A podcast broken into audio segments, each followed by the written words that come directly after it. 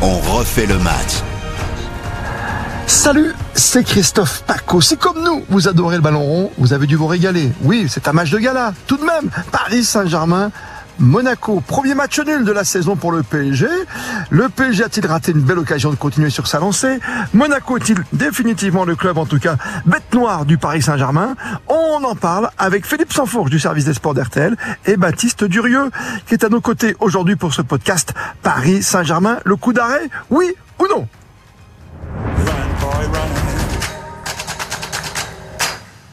Déjà un coup d'arrêt, déjà les mauvais signes, Philippe Sanfourche Alors le coup d'arrêt, en tout cas, il est pour nous, il est pour tous les observateurs, il est euh, pour tous ceux qui euh, ont versé allègrement dans l'enflammade dès les euh, premières semaines, mais à juste titre, j'ai envie de dire, parce que on va pas non plus euh, euh, se, se, se fouetter et, et- renier euh, ce qu'on a vu et ce qu'on a tous constaté, c'est-à-dire que le PSG était capable sur des périodes de 90 minutes de mettre une intensité, une application, une discipline qu'on n'avait pas vue depuis des mois voire des années, et puis bah tout s'est délité, et c'est ça qui est magique avec le sport de haut niveau, avec le avec le, le- football en particulier et tous les sports collectifs, c'est que euh, il suffit qu'il y ait un tout petit peu moins de précision, d'implication, de replacement, et là les plus grands talents bah, peuvent disparaître, à l'image de Neymar qui a été euh, flamboyant pendant un mois et qui hier nous a délivré une bouillie de football. S'il n'y a pas son penalty à Neymar, c'est un match catastrophique comme on en a vu une pelletée depuis deux ans, et on lui tombe dessus en disant qu'il sait plus jouer au foot.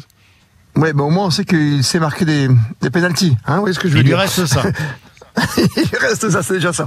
Non, non, mais j'écoutais la grande radio RTL, et c'est vrai, Baptiste Durieux, euh, même Nicolas Georgerot et Philippe Sanfourche disaient dans les commentaires avec Eric Silvestro, euh, voilà, ils sont pas réveillés de la sieste, quoi. Ils ont mis du temps à entrer dans ce match, c'est fou. Oui, d'ailleurs c'est la principale information. Monaco a fait un, bon match aussi, pas un grand match, mais un bon match en tout cas avec euh, notamment beaucoup de densité au milieu de terrain, ce qui a mis en difficulté les, les Parisiens. Mais c'est vrai que c'est cette euh, incapacité à, à réagir ou en tout cas à réagir trop tardivement du côté du PSG qui a, qui a inquiété, raté un match, ne pas être dedans. Peut-être que la semaine d'entraînement a été très intense, peut-être que il y a d'autres objectifs aussi avec euh, notamment euh, la Juve qui arrive avec euh, un match tous les trois jours pendant pendant des mois qui, vont arriver. Donc on peut comprendre ça, mais cette incapacité à, réagir, en tout cas très vite. Le début de match était pas bon. Encore une fois, je le répète, ça arrive de, rater son entame de match, mais le fait de pas réagir tout de suite, de pas remettre les points sur les i tout de suite, ça c'était c'était très gênant et surtout c'était flagrant parce que pas un seul joueur, hormis peut-être Verratti qui, qui, qui a un peu fait le pompier de service, peut-être Nuno Mendes aussi, le, piston euh, portugais qui a été relativement bon euh, quand même. C'est vrai que 9 des, des 11 joueurs quasiment ont été complètement à côté de la plaque quoi. Ce qui est inquiétant, Philippe Sanfourche, on le rappelle dans d'autres podcasts et en direct à la radio quand vous le faites si bien, c'est que finalement cette équipe du PSG elle a du mal à réagir quand elle prend un but. On a l'impression d'être encore une fois dans les remontadas et du Barça et du Real Madrid. Oui, alors c'est pas le même type de match, c'est pas les mêmes euh, enjeux, euh, mais c'est vrai qu'on a on a on a toujours ce, ce sentiment que quand un grain de sable se met dans la machine, euh, le Paris Saint-Germain déraille assez rapidement. Ce qu'évoquait Baptiste à l'instant est important et inté- intéressant.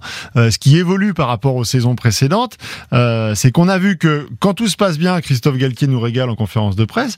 Quand ça se passe un peu moins bien, il se cache pas derrière son petit doigt parce que le constat qu'on est en train d'établir, il l'a fait euh, quelques minutes après la rencontre en, en conférence de presse, en étant très très clair, en faisant un, constat euh, clinique sur le match, en, dépeignant ce qu'on vient de, dire en long et en large. Mais là où il, là où il va plus loin, c'est que lui, il se projette sur la suite et qu'il dit voilà, euh, ce que j'ai vu là, ça me surprend. Ça me surprend qu'une équipe comme le Paris Saint-Germain euh, puisse être euh, elle-même surprise de l'intensité qu'a pu mettre Monaco. Il l'a dit, j'espère, je l'ai vu une fois, j'espère que ce sera une seule et une dernière fois. Parce que ça n'est pas possible, en fait, de euh, prétendre à, à jouer euh, le haut tableau, plus que le haut tableau, à être un prétendant à la victoire finale en Ligue des Champions et à ne pas être capable de réagir. Ça n'est, entre guillemets, que Monaco en face. Si vous avez d'autres comme la bête attaquants... noire, Philippe.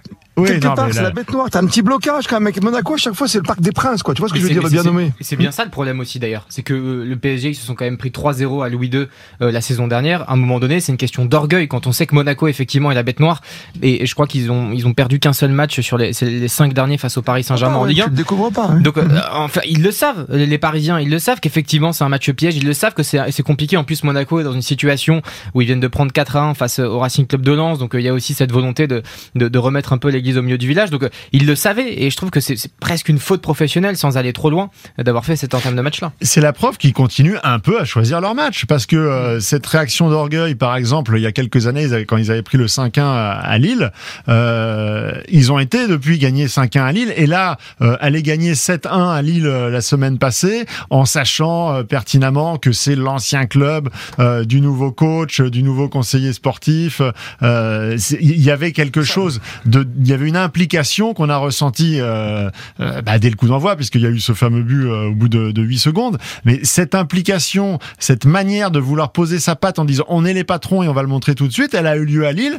Et une semaine après, ça s'est délité. On est déjà dans le tirage au sort. Bah, Bah oui, il y a la Juve, oui, il y a tout ça. Et donc, on, on ne considère pas Monaco comme un rendez-vous très important. C'est déjà une erreur à la base. Et en plus, une fois qu'on prend le premier but et qu'on se fait bouger, on met encore 20 minutes à réagir. Et il faut attendre quasiment le début de seconde période pour voir un Paris Saint-Germain un peu meilleur et encore seulement un peu meilleur. Donc ça, c'est effectivement inquiétant. Et je, je Oui, rajoute c'est quasiment. C'est quasiment un manque de professionnalisme, Baptiste et Philippe, parce que tu le sais que c'est comme ça. Tu sais que tu viens d'avoir le tirage au sort, tu sais qu'il faut être toujours bon. T'as mis 5 buts à chaque fois, minimum. Donc euh, voilà, Monaco, tu savais qu'il fallait pas baisser la garde, quoi. Et bien sûr, l'autre vérité aussi absolue, c'est qu'à partir du moment où- les trois de devant, Messi, Neymar et Mbappé, ne font pas les efforts nécessaires euh, qu'ils avaient fait lors des, des- des premiers matchs, euh, on voit que l'équilibre collectif n'existe quasiment plus. Et en fait, Mhm. euh, ça, ça pardonne pas. Et c'est ça qui est bien aussi, parce que je trouve que c'est une formidable piqûre de rappel. Euh, c'est que tout ce qui avait fait euh, euh, le, brio de ces matchs-là, ou vraiment l'implication collective, au-delà évidemment des buts et des exploits, mais des magnifiques mouvements qu'on avait vus, euh, ce qui vraiment avait fait la force de ce PSG-là, c'est que les 11 joueurs étaient concernés par les implications défensives, par la perte du ballon, par le pressing, notamment Neymar qui avait été métamorphosé. Et là, hier, c'était presque inexistant, c'est-à-dire qu'on a retrouvé le PSG de, Mauricio Pochettino qu'on a vu pendant un an et demi, et bah tout de suite, ça pardonne pas, c'est évident. Alors, J'enfonce le clou peut-être une dernière fois, euh, Philippe et, et Baptiste, mais euh, quelque part, quand il y a une réaction d'orgueil à avoir sur le terrain, hein, quand tu es mené à 1-0 pour pas retomber dans la remontada, est-ce qu'il y a un vrai patron aujourd'hui au PSG Sur le euh, terrain Allez booster les troupes? Ouais, sur le terrain. Bah, les- le patron euh, hier c'était Verratti, euh, mais, mais j'ai envie de dire que il a encore des stats exceptionnelles. Il a touché 140 ballons, il a gagné des duels de partout. Mais quelque part, c'est le constat, euh, quand Verratti a des stats euh, aussi exceptionnelles, c'est le constat qu'il a été obligé de boucher les trous en permanence. Donc ça veut dire que l'équilibre euh, dont parlait Baptiste à l'instant, il a été euh, fragile, plus que fragile, et c'est d'autant plus inacceptable que les, les trois de devant euh, savaient pertinemment que par rapport à ce début de saison abouti, il fallait intégrer Renato Sanchez dans les meilleures conditions, en l'absence de Vitinha qui avait été par miracle, hein, parce que euh, sa- qualité elle est là, mais ce- cette manière de, de immédiatement se fondre dans le collectif et même de créer un nouveau collectif aux côtés de Marco Verratti, c'était assez formidable. Vitinha n'étant pas là, il fallait mettre Renato Sanchez dans les meilleures conditions, et c'est le match qu'on choisit les trois de devant pour avoir le moins d'implication euh, sur les sur les replis défensifs. Donc finalement, euh, eh bien tout de suite le PSG s'est retrouvé en difficulté. Euh, Il y a aussi un autre euh, une autre question, c'est que oui c'est formidable ce nouveau schéma avec cette défense à 3 parce que permettre à Nuno Mendes, Hakimi euh, de pouvoir s'exprimer dans les meilleures conditions. Mais en revanche, pour l'instant, les automatismes euh, Kimpembe, Ramos, Marquinhos, on est très très loin du compte.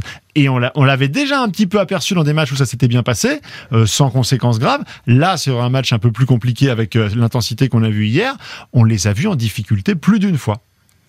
En conclusion, messieurs, on peut se dire que c'est une simple piqûre de rappel pour dire que là, maintenant, on a des matchs tous les trois jours et qu'il faut les prendre tous très, très au sérieux.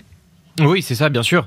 Et c'est une piqûre de rappel aussi, je pense, pour la, la direction parisienne, parce que je suis persuadé qu'il manque encore euh, des joueurs pour consolider cet effectif. La défense centrale, euh, avec Marquinhos notamment, qui symbolise un peu ça, c'est dur. C'est un joueur qui a été exceptionnel pendant euh, toutes les années qu'il a euh, qu'il a effectué au, Paris Saint-Germain, capitaine exemplaire. Mais hier sur le but, c'est lui qui est fautif, entre autres. Mais c'est lui euh, qui a aussi cette responsabilité-là. Et effectivement, il y a beaucoup de fragilité. Et, et je pense que cet effectif, pour qu'il soit vraiment compétitif compétitif euh, à tous les niveaux, sur tous les tableaux, euh, il doit être renforcé, ça c'est sûr. C'est peut-être d'ailleurs le point positif de, Philippe. de ce, de ce résultat euh, un peu négatif pour le Paris Saint-Germain, c'est que ça va accélérer la fin de, de mercato puisque ça vient pointer du doigt les, les manques. C'est évident qu'il faut euh, en priorité un défenseur central, mais je pense aussi qu'il faut un, un- un- un milieu de terrain euh, euh, qui, qui vienne apporter un petit peu plus de.